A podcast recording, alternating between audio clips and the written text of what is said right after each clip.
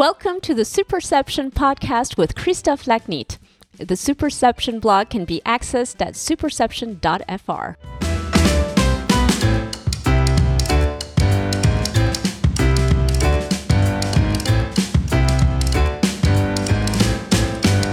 Hello, welcome to this English spoken episode with a French twist of the Superception podcast.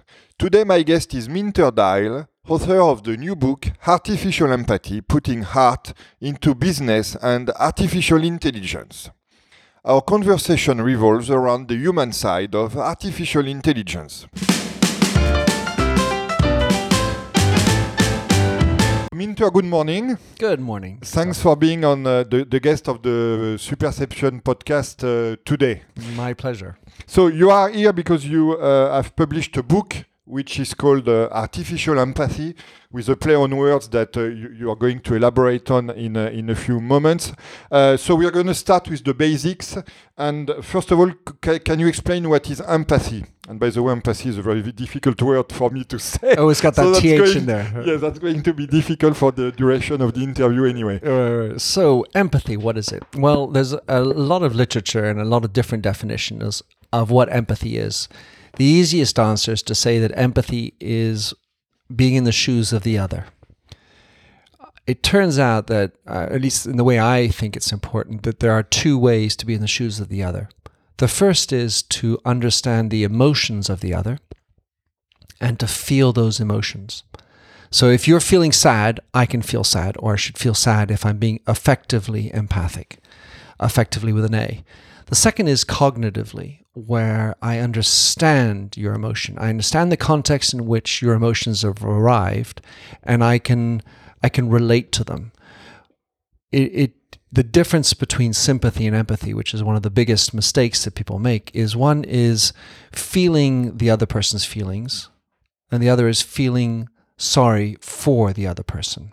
So the second one is more cognitive than the first one. Right. It's more it's more cognitive, yes we have considered the difference between empathy and sympathy. What would be the difference between empathy and compassion?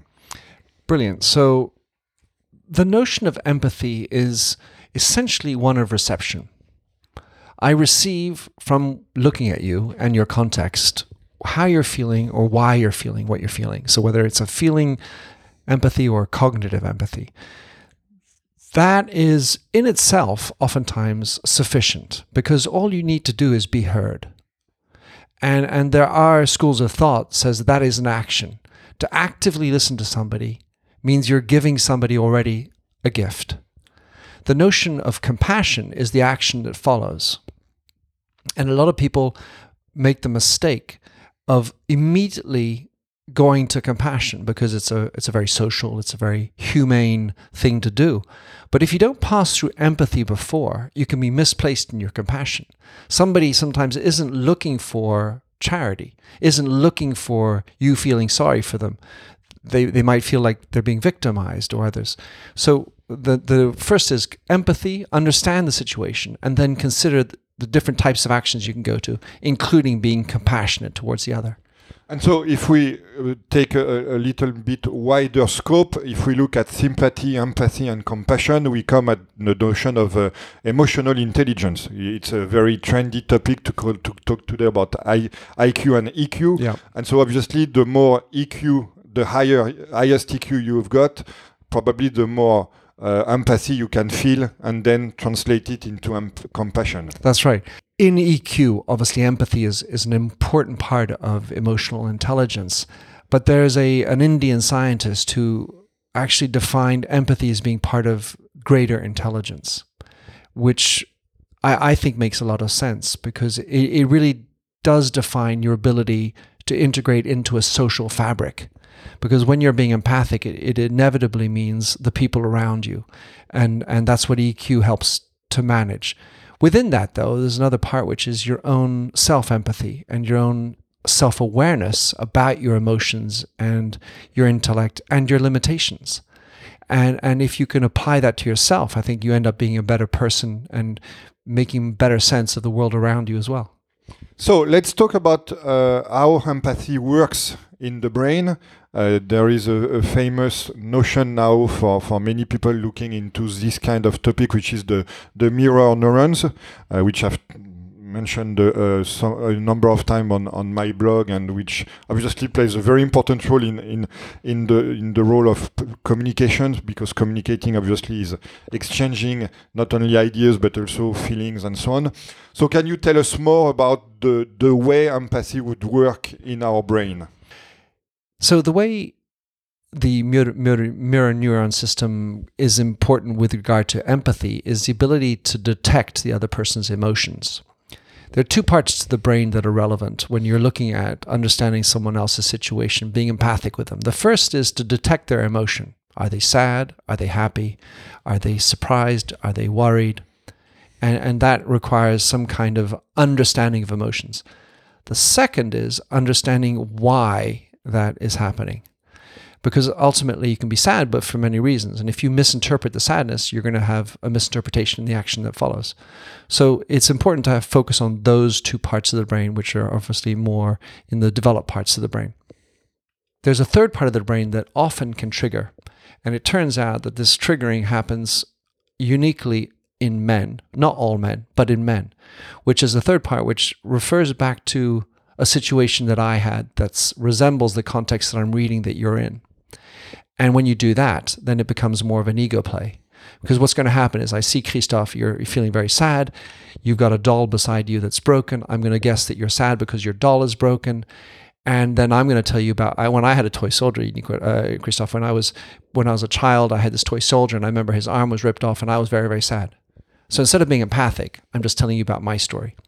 And the trick is to remove yourself from the the understanding. Yet knowing that you need to sometimes tap into your experiences in order to better understand the situation. But rather than then shifting the debate from your situation to my situation focusing on tapping into that experience to better understand you and, and also to elaborate on, on, on the mirror neurons uh, that we were uh, talking about, I think it's also important when you, we talk about leadership to mention that the way a leader is going to communicate and, and I would say to transmit his emotions, whether he has charisma or not, in, including in, in this um, uh, criterion, uh, is going obviously to affect the affect the way people are going to receive their emotions. And it's uh, really interesting sometimes in group dynamics to see that it's not always the leader who is sending the strongest, I would say, message for the neural neurons, for the mirror the mirror neurons of other people in the room. So it's also uh, an ability that uh, leaders should have to be able not mm, so much to share their emotions, but at least to transmit their excitement or their motivation or, or, or their will to, to succeed and so on. So obviously, it's also a way for leaders to, to lead. Well, indeed, and, within leadership, communicate. I think the, the there's a bigger topic which is communication in general, and if you whatever your communication in business is, whether it's an email or some you know press release, think about the people who are receiving it and in what context. So this this can talk about the the moment you send it. Should you send a very long email on Monday morning? To your audience. Unlikely to be a good idea because they have 150 other emails that came in over the weekend and so on. So think through the receiver and the position of the receiver. When you're making a speech as a leader, and you have a certain message, you know you have to get this communication through. This is what's important. This is what I want to tell them. This they have to be some pumped up. But if you're layering that message into a group of people that's nervous about being fired, because there was also a release to the shareholders last Friday saying, you know, we're about to cut 10% of the staff. Well, if you don't recognize that, then your message will fall foul. But some someone famous whose name I forgot said that uh, communicating is fifty percent the work of the emitter and fifty percent the work of the of the receiver. Yeah. So if you only think about yourself, your message, yeah. what's at stake for you? Obviously, you fail. Well, you're right. And we inevitably have messages we have to pass. We need to be pragmatic. But when you're teaching, in particular, you need to have the learner hat on. You need to think about the learners, the context that they're in. If they need to wee, they need to go to the loo well, that's what's important to them. And if you try to, you know, wait, wait, I got one more thing to tell you, but you're holding on, it's not going to work. There's a second thing I want to bring up, though, Christophe, which is when you're a leader, and I think that it's relevant in, in so many cultures where, as the CEO, you've got there because you have had a lot of success and, and you have a lot of pride in that, and sometimes you can overstep. And the issue is that I think that the human and the humane quality of a leader will pass through humility. And to have that self awareness to understand that I sometimes come off a little bit gruff, a little bit arrogant, a little bit too too red personality, too directive, and if you can show that you also not only don't know everything and have the humility to wish to learn from the other people in the room, you talked about the 50%, maybe you can also show that you're not perfect. And that can go through storytelling, where you admit you, you've said something that, you know, I screwed up sometime and and the ability to to represent that kind of attitude can have great ripple effects through the organization.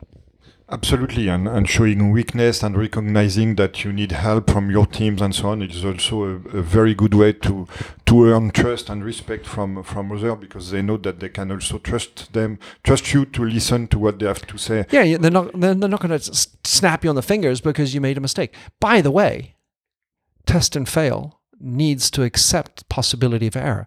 So if you can model that behavior already from the stage where you're talking and showing that making mistakes is okay, it turns out that that's a really good way to run your business in today's agile world. Absolutely. So we, we are talking about the positive ways of uh, uh, generating empathy and, and leading and so on. But we know also that there are some negative uh, aspects or drivers on empathy two of which are time pressure and stress. So, can you elaborate on this and as well explain what's the good way to overcome those two obstacles? Well, so I'm not about the tyranny of empathy and, and, saying that empathy has to happen all the time because otherwise we might just sit here and do nothing and just listen to each other. So you need to have some there's there's an element of decision making. Sometimes people will be pissed off and that's life.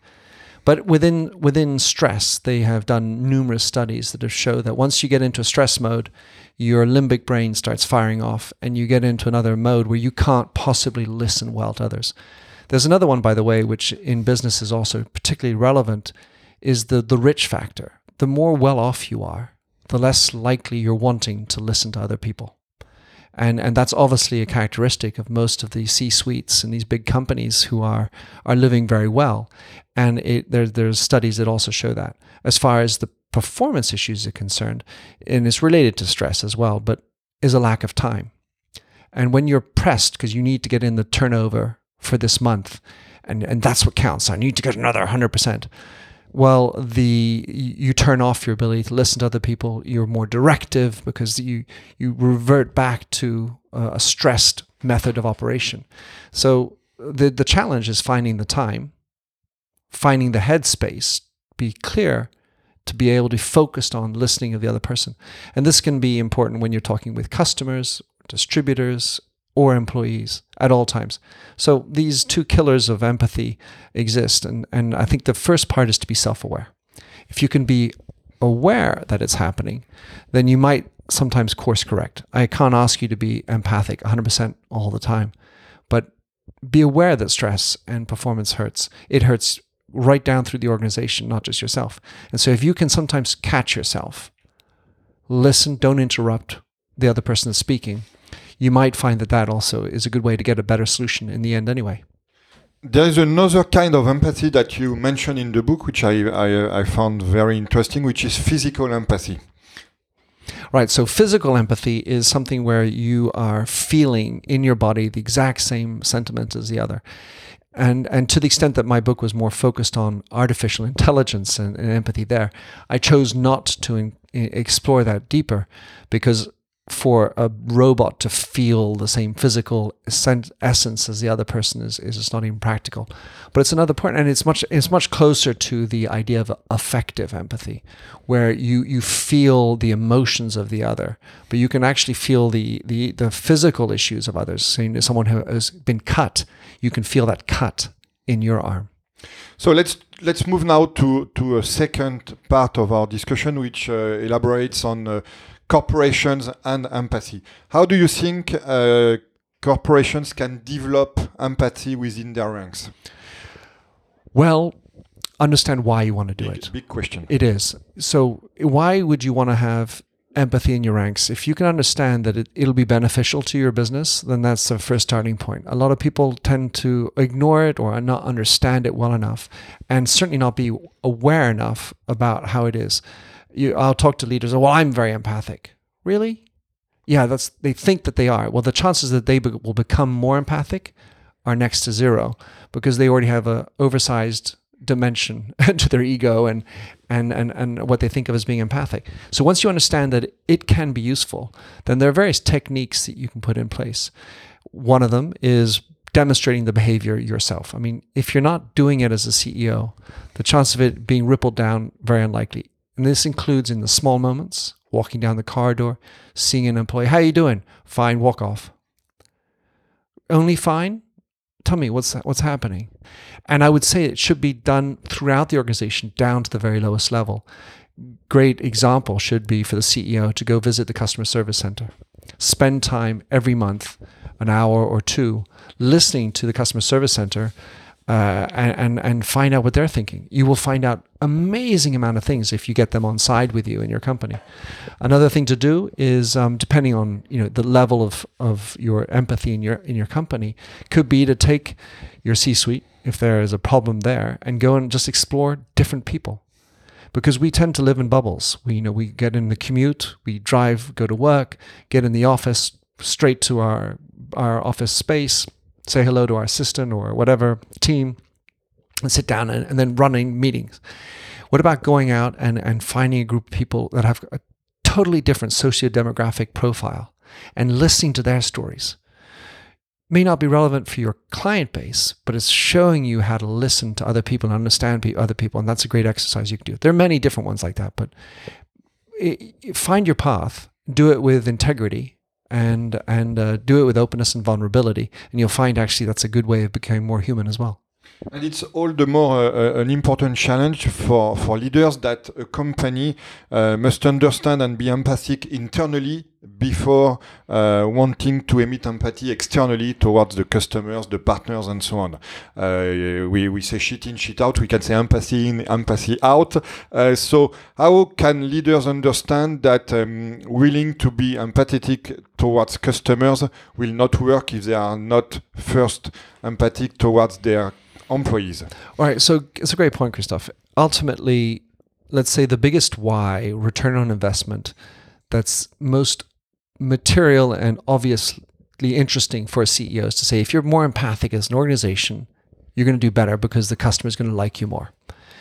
It turns out that you can do that, let's say, within the design of new products, but it it's also important in that the customer experience today goes through employee contact. So so many points of contact that are managed by employees that while you're asking your employees and or at those points of contact to be more empathic towards the customer who's going to say oh they're a great company.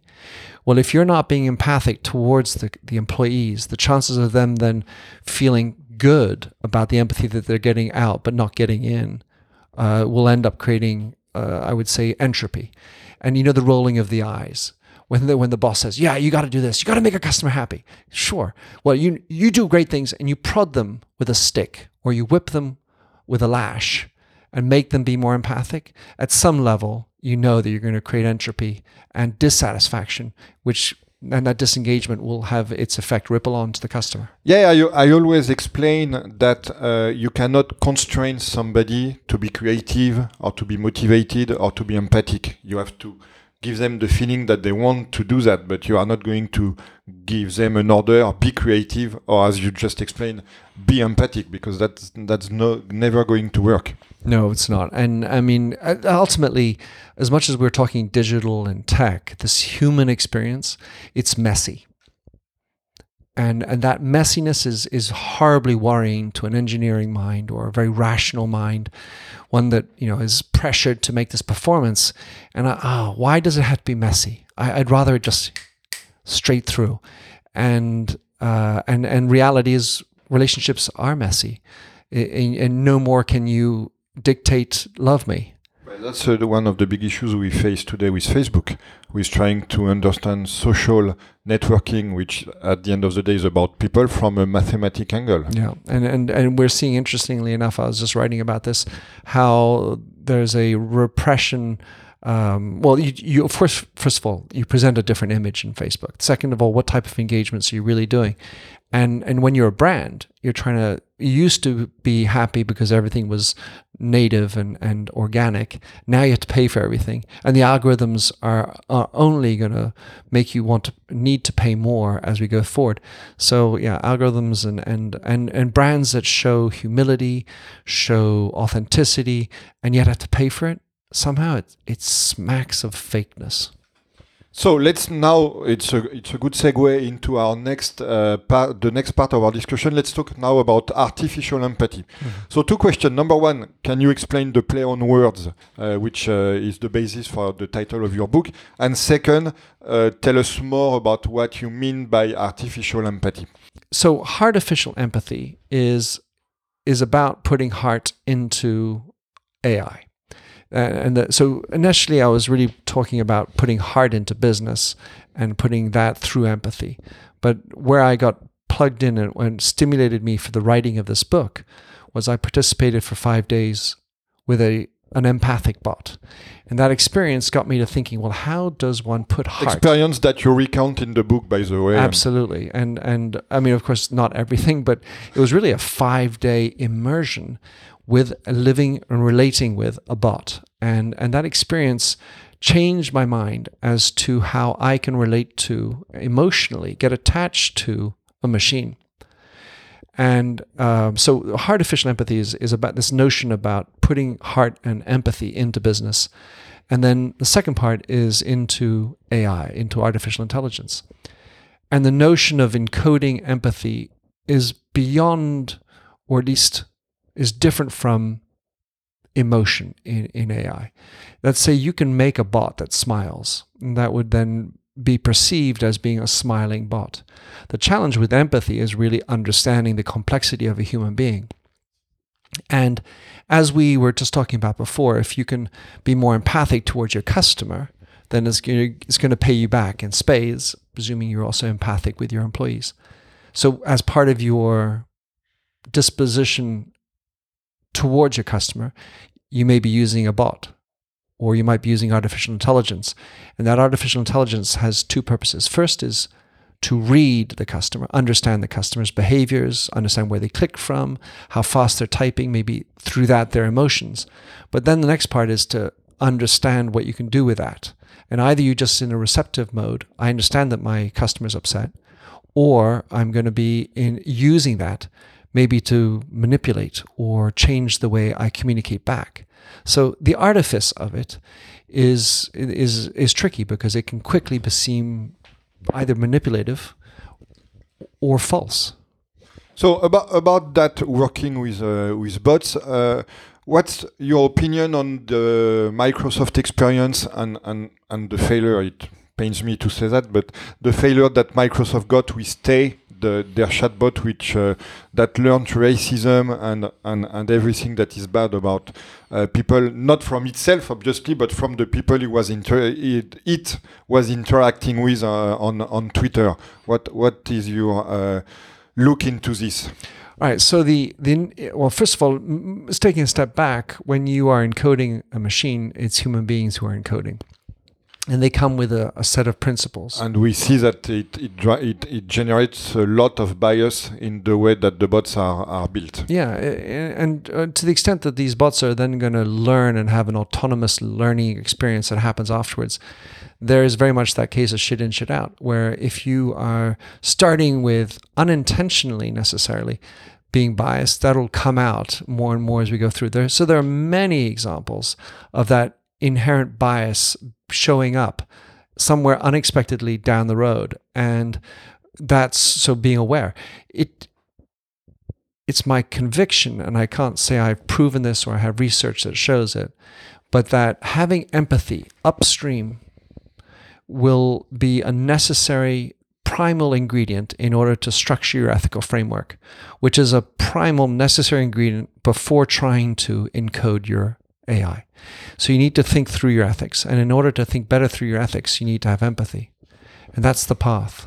So, wh- what do you think is feasible in in the short term, let's say a few years, for empathic robots to? All right. So, what is feasible for for empathy in AI? At the very in the next few years, I can see empathy being used as a reading mechanism, so that I'm going to be more able to understand that Christophe is upset or Christophe is happy or whatever through his maybe visual experiences, expressions, if we're doing by video, if it's by voice, if it's by typing on a computer. Each of these ways, computers are going to get better at understanding the emotion that's coming to me from the person. And I think that's the most interesting and largest avenue of opportunity going forward. The second one is being perceived as being empathic. And that is a wholly different subject because the chances of, of being perceived as being empathic from multiple people in different cultures, not to mention languages, becomes extremely complicated. So, not even in the next two years, but maybe five plus years, we're going to start to see computers that are able to have what's called a constrained level of, of empathy, where maybe for two or maybe three phrases in a row could possibly be seen to be empathic with the person in front. But the chances of, of continuing that conversation down to the fourth, fifth, sixth, and so on sentences and sticking with it in a very human, uh, genuine manner that feels empathic uh, right now, it's beyond that the ability of our coders and what we would call somehow general intelligence. In which areas do you see empathic artificial intelligence being used? Obviously, one key area and one obvious one is, is customer service, but do you see other opportunities in other uh, fields? All right, so just to break down in customer service, there's two. One is the with regard to augmenting the intelligence of your customer service agents. So there, it's working in binome with the human person, as Amazon does, eh? for example, and Apple and so on. A second one is is the idea of your chatbot, little box that comes up on the screen, and whether that because and there's a great example of of a of a bot that's extremely advanced that's won the Turing Prize. It's called the Mitsuku, and Mitsuku you can go in and have a conversation, and it's quite remarkable because it's a bot that has agency, and and that's a whole that's there's that's an exciting area. Other areas which are interesting, uh, certainly I think at near term, are going to be in the autonomous car. So you're you're driving, and, and if you're not a Tesla, even you can you you'll you more and more your dashboard is going to be a digital exercise, and it's going to be able to understand more and more whether you're tired, more and more whether you're in a good mood to be driving, road rage. I anticipate your emotions, but then that's just the reading, receiving part. Then the next part is how do I tell Christophe that you're sleepy? You know, because if I do it in a way that's annoying, Christophe is just going to turn me off. Or if Christophe thinks I'm wrong, then shut me down. Uh, shut you down. So th- I think that's that's another phenomenal area where we have an emotional attachment with our driving and we have to be fully engaged. And so the opportunity to embed empathy into auto autonomous experiences like that, there that's another great avenue. And how far away is that? Well, so to be exact, that they've been thinking about this now for the last few years. And even when you look at the Siris of the world and, and Alexa, choosing of voices, this is a this is an emotional relationship that you're already starting to develop. And with Alexa, they're starting to put it in, which is not customer service, or you could consider it that, but it's they are already considering how they reply back and, and change the tonality adapted to each individuals. For the car company the actually the exercise that i went through called empathic futures and this uh, was an experiment that was um, two years ago the uh, was is with uh, was subsidized by volkswagen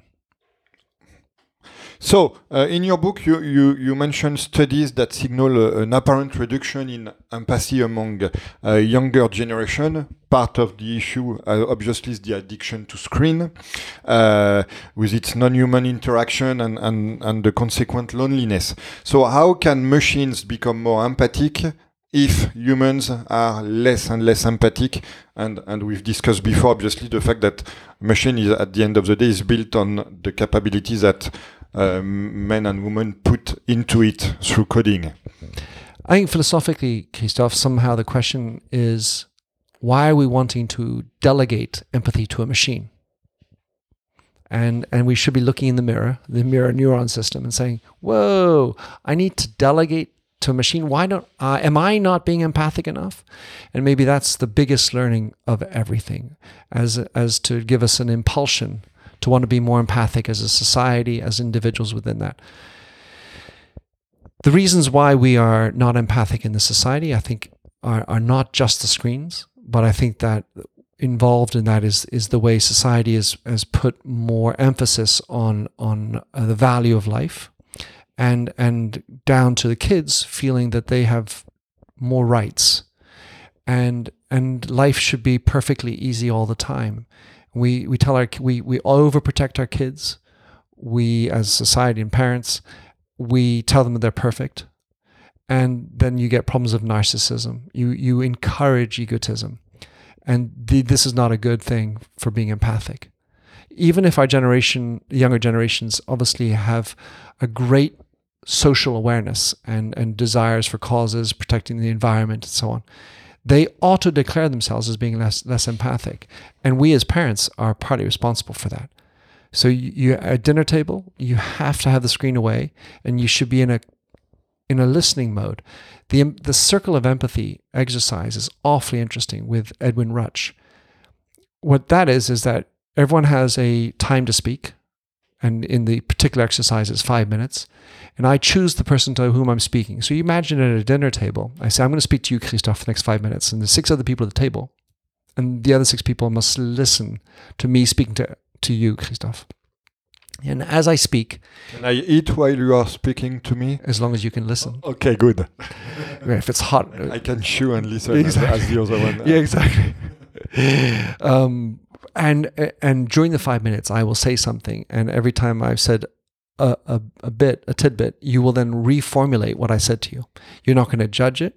You're not going to distort it. You just reflect back what I say to you.